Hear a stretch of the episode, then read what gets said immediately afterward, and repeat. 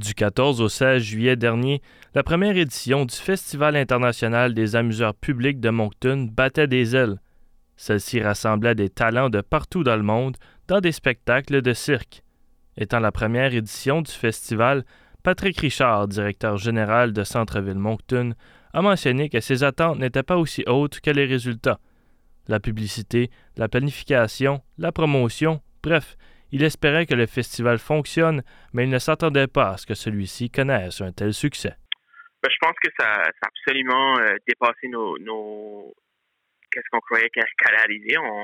Tu fais un festival pour la première fois, tu, tu planifies, tu, tu, le, tu, tu promouvois un peu, euh, tu, tu, parles un peu de ça sur les médias sociaux, mais tu n'attends jamais vraiment où tu espères que les gens vont, vont revenir, mais jamais. Fait que on était absolument euh, très, très contents avec le rendement. Euh, vraiment, ça, ça, a dépassé nos attentes. Puis, euh, on, on, on, estime, c'est difficile à estimer parce que qu'on a plusieurs entrées, plusieurs sorties. il y a des gens qui sont restés plusieurs spectacles, puis il y a des gens qui sont restés toute la journée, des gens qui sont restés 15-20 minutes. c'est toujours difficile d'avoir un, chiffre assez fidèle, mais euh, on, on, estime en 10 à 15 000 personnes qui seront, qui seront rendues au, site. Euh, justement, le stationnement à côté, les, stationnements euh, des environs étaient absolument complets samedi, dimanche. Fait que on, était vraiment fiers du rendement. Puis c'est ça, on estime à peu près de, 10 à 15 000. Puis on pense que ça c'est quand même conservateur comme, comme estimé. Étant un organisme qui s'occupe du centre-ville à Moncton, le festival a eu beaucoup plus d'impact que du simple plaisir envers les citoyens. Les compagnies adjacentes de l'événement ont su profiter grandement de l'occasion aussi. Selon Patrick Richard, accueillir les gens au centre-ville et leur faire découvrir celui-ci est un de leurs buts primaires.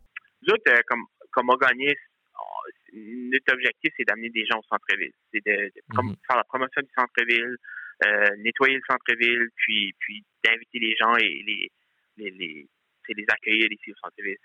Des festivals comme Buskers, comme euh, euh, Peinture de rue, c'est des bonnes opportunités pour accueillir beaucoup de gens euh, sous, sous, peu de temps, mais les, les, les inviter au centre-ville, les accueillir, puis vraiment les, les démontrer euh, tout ça que le centre-ville a, à offrir. Fait les gens se déplacent, ils, ils, quand euh, quelques heures, un après-midi, une journée dans le festival, ils, se promènent, euh, ils vont manger au restaurant, ils, vont prendre un café, euh, ils découvrent un, un, une place ou un restaurant ou même une mmh. boutique. Mmh. Puis euh, des fois pour la première fois, ça fait que c'est toutes des, des, on va dire des, des activités. Les, le festival, c'est comme, comme des, des opportunités pour, pour faire la promotion du centre-ville.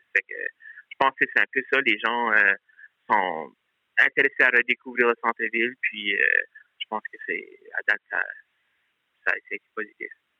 Le premier festival international des amuseurs publics de Moncton étant un succès, Patrick souligne qu'une deuxième édition est envisageable. Certes, le festival vient tout juste de terminer, il ne garantit rien, mais est optimiste envers une deuxième édition.